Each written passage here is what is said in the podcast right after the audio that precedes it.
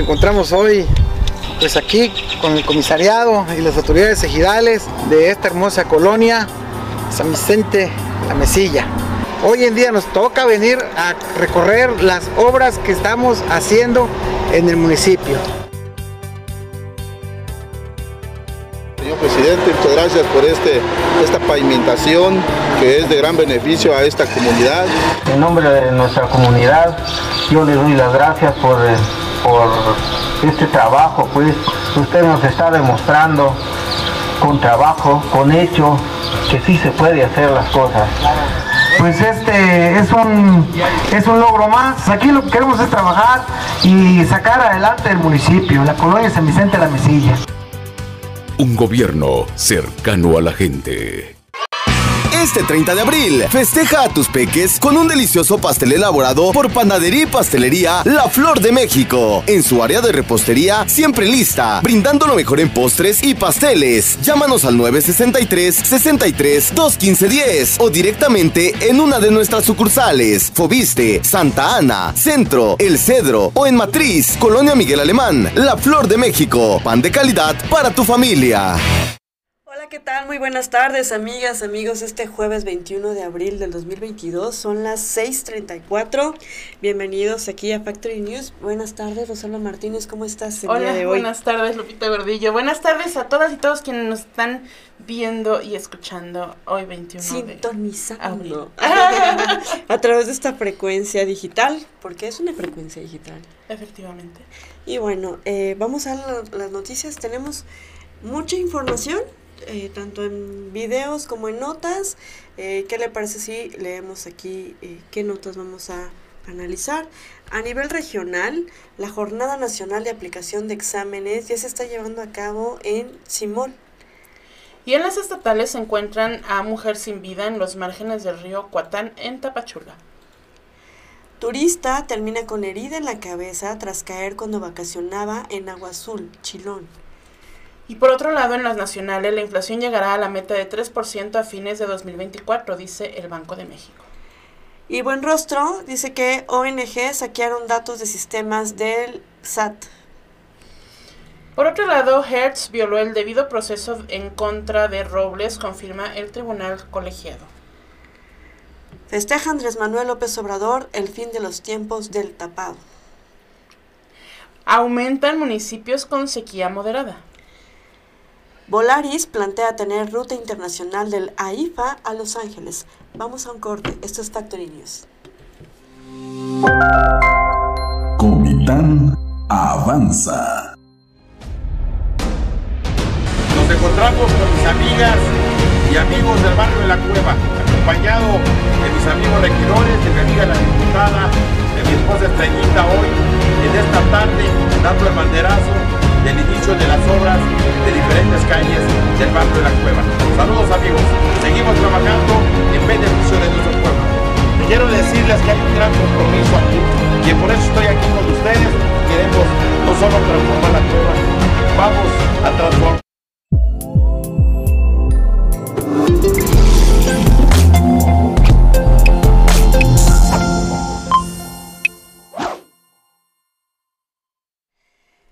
Fíjese que antes de empezar con las noticias, eh, estuvimos, bueno, Rose y yo, como feministas o como mujeres que nos cuidamos aquí en Comitán de Domínguez, formamos parte de un movimiento eh, a través de medios de comunicación, el WhatsApp, las redes sociales.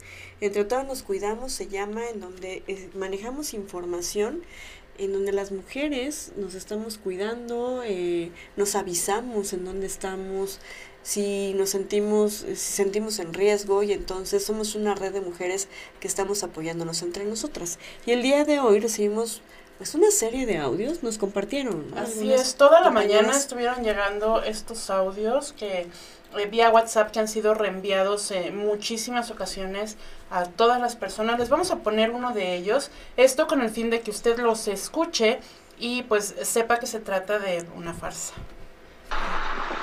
Comunicado, comunicado. Ahorita no dejen salir a sus mujeres. A cualquier mujer. Andan a diestra y siniestra levantándolas. Están pagando 10 mil varos por cada vieja que se lleven. Entonces ahorita andan a lo pendejo y andan a diestra y siniestra levantando. Entonces para que pasen el informe y se cuiden, me va a tocar operativo toda la noche. Bueno, la mayoría de los videos van en este, digo, de los audios están en este tenor.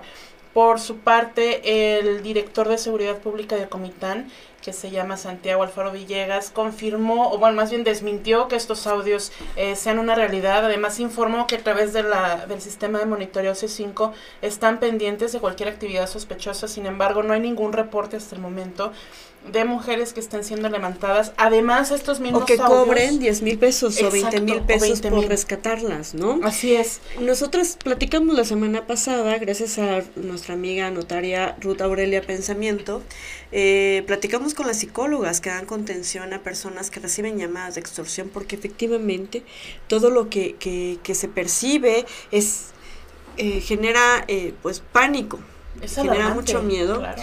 Es alarmante también y entonces nos dieron una aplicación, cosa que nosotras ya la dimos a conocer, sin embargo, y se la dimos a conocer al, grupo, esta aplicación la puede bajar directamente de su app, de su tienda de aplicaciones, eh, tanto en Android como eh, en iPhone. eh, aquí es no te enganches, cuelga y denuncia, se llama la aplicación, la pueden encontrar y ahí directamente ponen su número telefónico, lo registran y si hay algo pueden llamar también para reportar de qué números están recibiendo estas llamadas de extorsión, porque ahí entra la policía cibernética, es la Fiscalía General del Estado de Chiapas, Rose. Así es. eh, y también, bueno, estos audios se reciben vía WhatsApp. Le- La aplicación nos sirve para cuando están estas llamadas en las que nos hablan para decirnos que tenemos un familiar secuestrado o algo así. Y vía WhatsApp, pues es un poco más complicado a veces saber, sí, porque nos llegan de números de personas conocidas. He Así estado es. rolando esta información.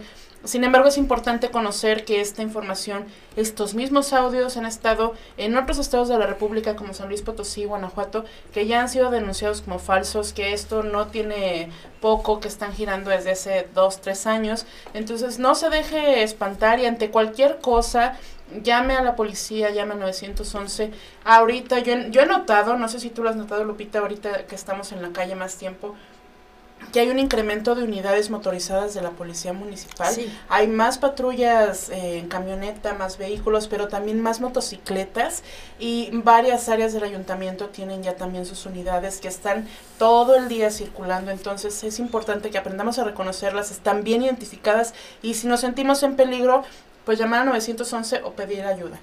Así es, o también llamar eh, a No te enganches, cuelga y denuncia. Bajen esta aplicación, por favor, a su celular, que es muy importante para seguir cuidándonos entre nosotras, entre nosotros, porque están también, hoy me decía un amigo empresario que ha recibido estos audios, estas llamadas directas, y el error que se comete es que se contestan llamadas de números que no se conocen, y a partir de ahí es cuando ya se enganchan con las llamadas de extorsión y se quedan y, y están pidiendo derecho de piso, amenazan con los hijos. Y como decían las psicólogas eh, que pertenecen a, la fiscalía y que ven esta parte de las llamadas telefónicas que son extorsión, que son de centros penitenciarios que están en el norte del país, que eh, van tomando y, y adquiriendo chips con la clave de las ciudades en las que deciden, pues, ahí aplicar este tipo de, de, de pues de espantar a la gente, ¿no? De, de estrategias, o no sé cómo llamarle, que espantan a la gente, a nosotras las mujeres que estamos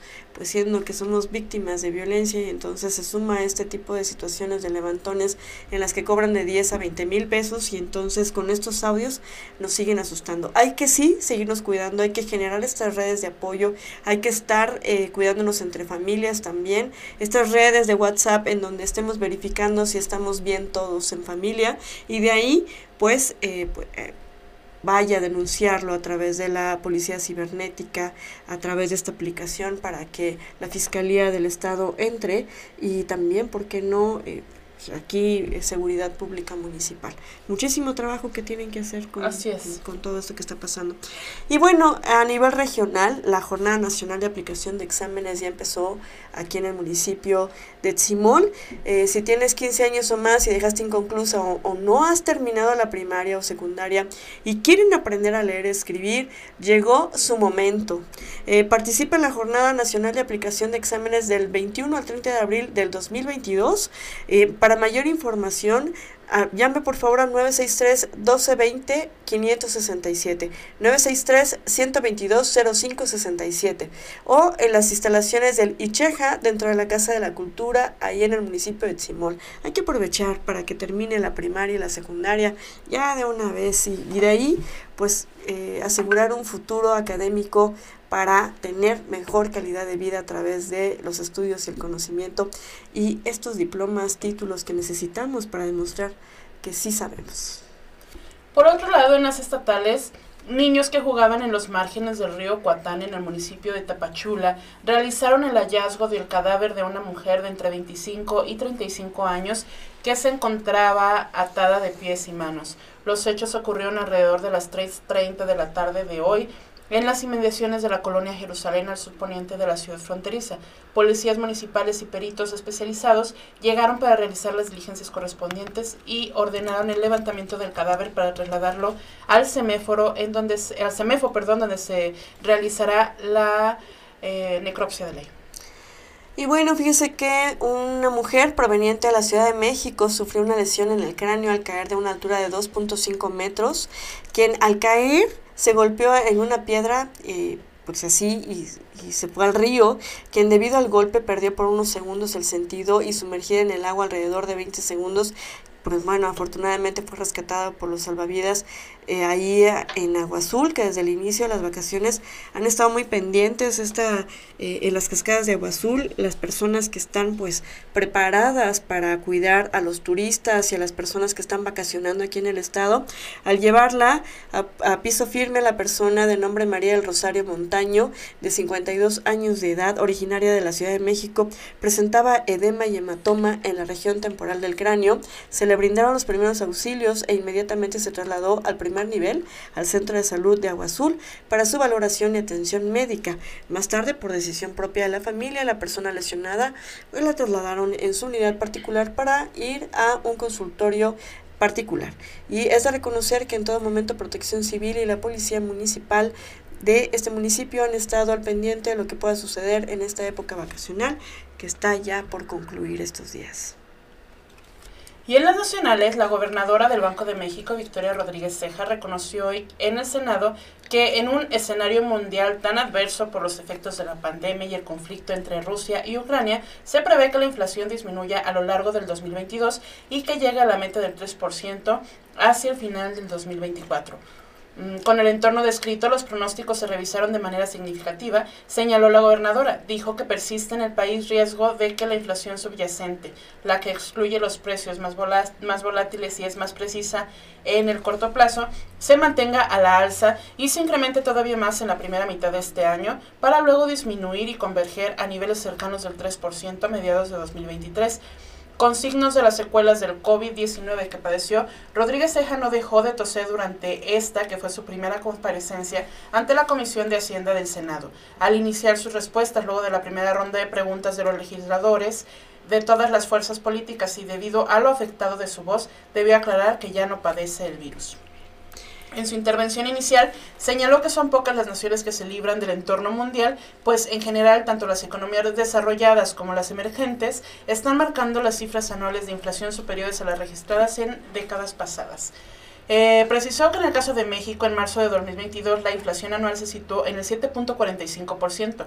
El entorno para la inflación continúa siendo complejo, pues a los efectos de los choques asociados con la pandemia, que no han terminado de resolverse, se han agregado mayores presiones de los energéticos y otras materias primas derivadas del conflicto bélico. Rodríguez dijo que la inflación subyacente anual acumuló 16 meses consecutivos a la alza y alcanzó el 6.78% en marzo. En su interior se han venido observando presiones tanto en alzas de mercancías como de servicios. Asimismo, detalló que la inflación no subyacente anual se ha ubicado en niveles elevados como 9.45% en marzo de 2022. Ha estado presionada por las variaciones anuales elevadas de los precios de los productos agropecuarios y de los energéticos. Si bien de los, los de los energéticos han mostrado una disminución en lo que va del 2022.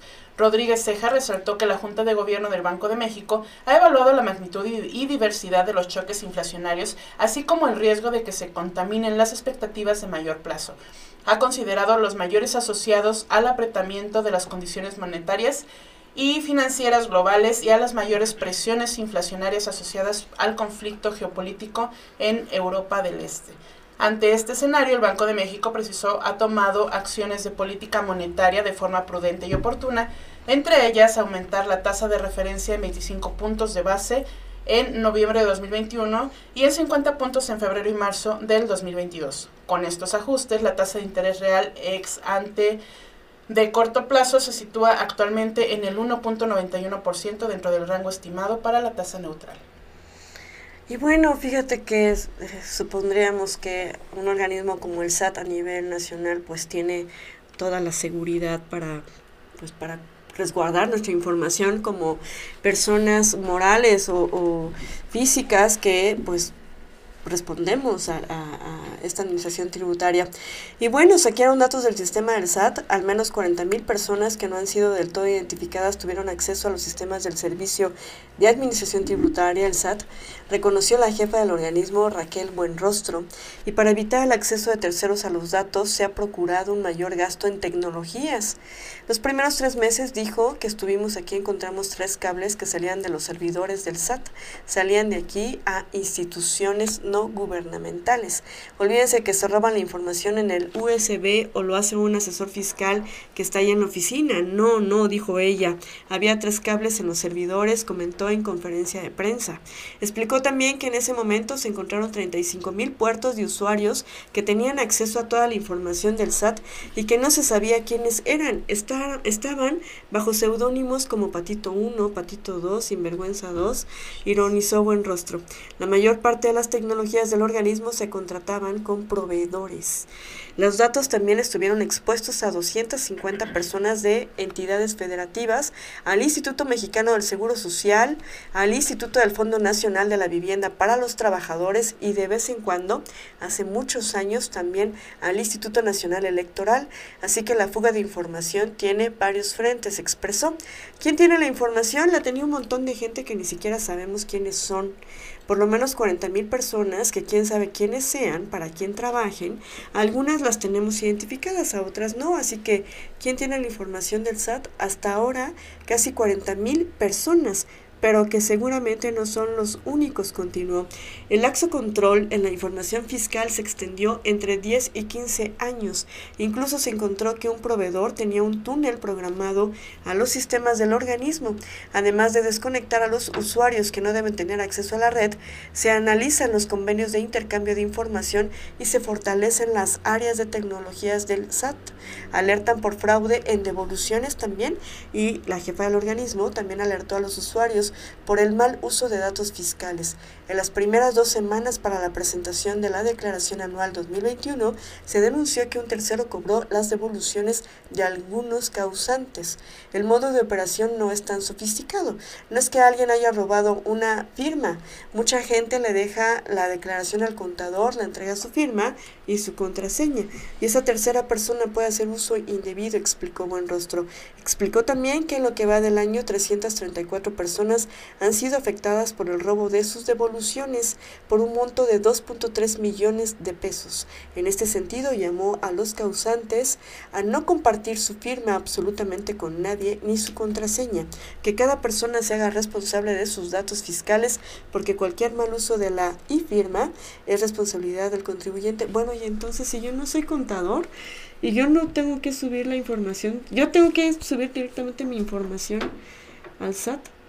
Pues Porque sé, yo, porque porque le yo sí, su trabajo al yo, contador. porque yo sí declaro impuestos, pero no me tomo el tiempo para estar subiendo la información. Y por supuesto que creo en mi contador. ¿no? Entonces, eh, bueno. la firma digital, que es la e-firma, pues es muy importante. Efectivamente hay que ver y hay que ver a quién le damos nuestra firma, a quién se la compartimos y, eh, y pues que sea gente honorable, que sean Personas de confianza. personas de confianza, porque cada quien con su especialidad. Así ¿no? es. Y bueno, cambiando de tema, eh, Hertz violó el debido proceso de Robles. La defensa eh, legal de Rosario Robles Berlanga, ex titular de la Secretaría de Desarrollo Social, informó que el noveno Tribunal Colegiado de Circuito en materia penal de la Ciudad de México confirmó que el fiscal general de la República, Alejandro Hertz Manero, violó el debido proceso de la exfuncionaria al emitir opiniones sin fundamento jurídico que atentan contra la presunción de inocencia de la quejosa. En una nota informativa señaló que este jueves se realizó una sesión en la cual los colegiados validaron por unanimidad de votos la sentencia dictada por el juez tercero de distrito de amparo en materia penal de la Ciudad de México, a través de la cual se concedió la protección de la justicia federal a favor de Rosario Robles Berlanga tras la violación de su derecho humano de presunción de inocencia por parte del funcionario. En octubre del año pasado, el juzgado tercero del, Distrito de Amparo le concedió la protección de la justicia federal a Rosario Robles contra el titular de la, FGR, de la FGR por violar su derecho de presunción de inocencia. En su momento, el impartidor de justicia ordenó que el fiscal tome las medidas necesarias para que en lo subsecuente se abstenga de realizar manifestaciones o juicios de valor respecto de la culpabilidad o responsabilidad de la aquí quejosa en los hechos de materia eh, en los hechos materia de investigaciones que se integran en su contra. En agosto de 2020, durante una videoconferencia con académicos del Colegio de México, Hertz Manero explicó que el exdirector de Petróleos Mexicanos, Emilio Lozoya, recibía un trato diferente al de la ex jefa de gobierno capitalino, porque el primero aceptaba los cargos y estaba cooperando y ofreciendo pruebas, y en cambio ella no ha colaborado y rechaza las imputaciones en su contra. Incluso los abogados de la ex Secretaría de Estado presentaron en un disco compacto el video que comprueba las declaraciones del titular de la FGR cuando acudió al colegio, al colegio de México.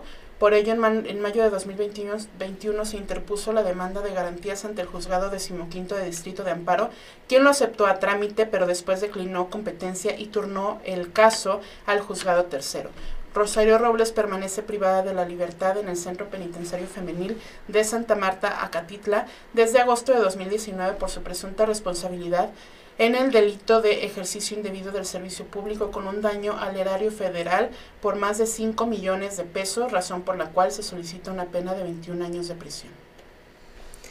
Y bueno, por otro lado, el presidente Andrés Manuel López Obrador dijo que su gobierno no seguirá con las prácticas de simulación del pasado asentadas desde el porfiriato y celebró que ahora se hable abiertamente de la sucesión presidencial. Vamos a escucharlo. eh, sepamos que puede sustituirme Claudia o Marcelo Ebrard o la esposa de Felipe Calderón o Moreira o Cuadri. Loré de Mola, Chumel, con todo respeto, Chumel, no se vaya a enojar. ¿eh? Este, ya, que tapado ni que nada, ya, abierto, todo, completo. Entonces, eso es lo que este, podemos comentar. Eh, Entonces, eh, no molestar. Y por otro lado, la Comisión Nacional del Agua, a través del monitor de sequía en México, informó que en las últimas semanas se disparó la cantidad de municipios que tienen sequía moderada en el estado, pasando a de 6 que había el 31 de marzo a 38 en el informe más actualizado del 15 de abril. Con base en lo señalado, en la primera quincena de este mes se presentaron dos sistemas de alta presión que promovieron tiempo despejado y altas temperaturas, condición que favoreció el incremento de áreas con sequía, destacando que ninguna región tuvo mejoría en las condiciones de sequía. Eh, la categoría normalmente seco aumentó en porciones de Nuevo León y Tamaulipas, así como en Guanajuato, Hidalgo, Centro de Veracruz, Puebla, Ciudad de México, Tlaxcala, Oaxaca y Chiapas, informó.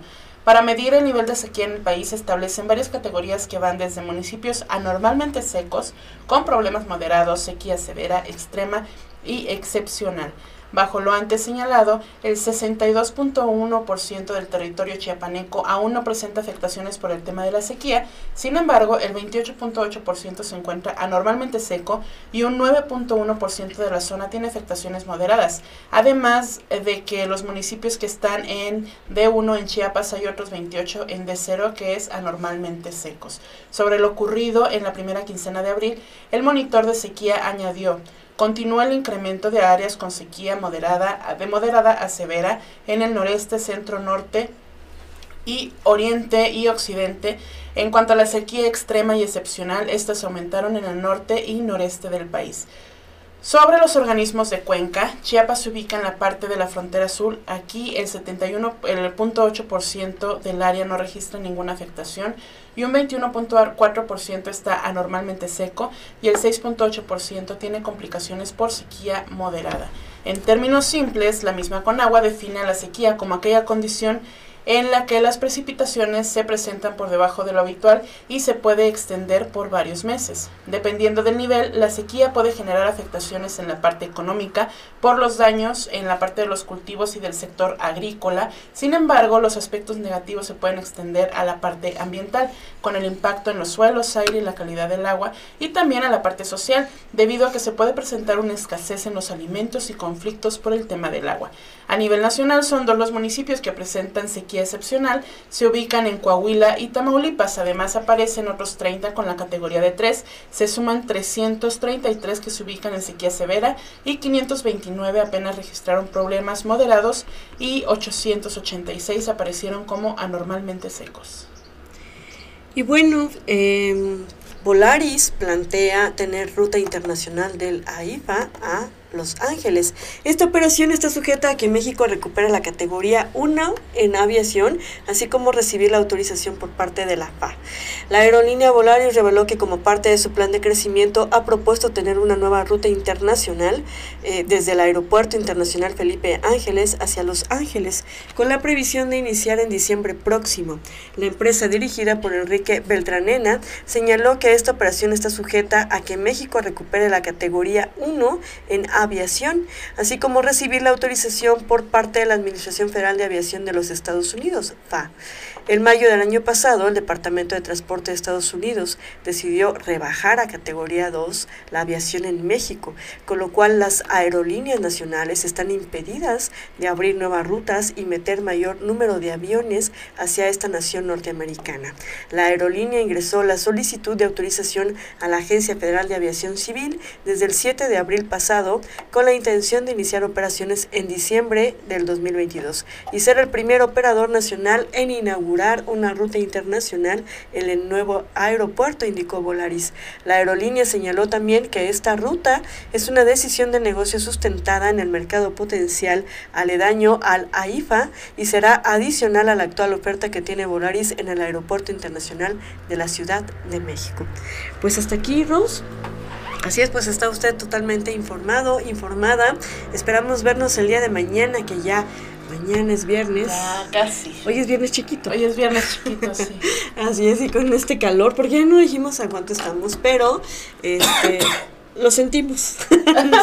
no sé, si tú sientes se el siente calor. calorcito, está como pegajosito. Déjame ver, déjame ver. Estamos a 23 grados centígrados, por eso siente calor. Vamos a tener una mínima de 13 grados centígrados. Tuvimos una máxima de 30 grados durante el día, sí, bastante Estuvo calor el día pesado. de hoy. Y pues ya escuchamos cuántos municipios en el estado ya están sufriendo eh, esta parte del calor, entonces hay que cuidarnos mucho, hidratarnos bastante y ponernos bloqueador suficiente porque también el sol ya hace Y daño. Agua. Y También. cuidar el agua y cuidar el consumo de agua en nuestros hogares, evitar las fugas, porque a pesar de que el municipio es privilegiado porque tenemos suficientes yacimientos de agua, pues no llega igual en todo el municipio, así es que no queremos escasez. Así es. Bueno, pues vamos a cuidarnos. Nos escuchamos y nos vemos mañana porque el día de hoy ya vimos y escuchamos. ¿Quién dice qué? Hasta mañana. Hasta mañana.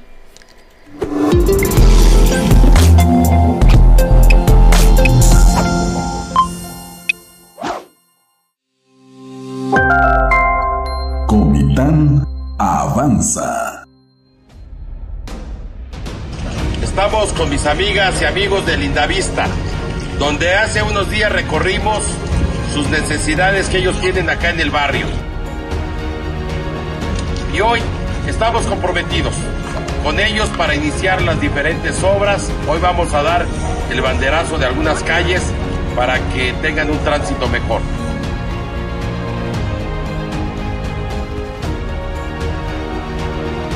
Seguimos trabajando en beneficio de nuestro pueblo de Comitán. Va por Comitán. Saludos amigos y amigas. Va por ti.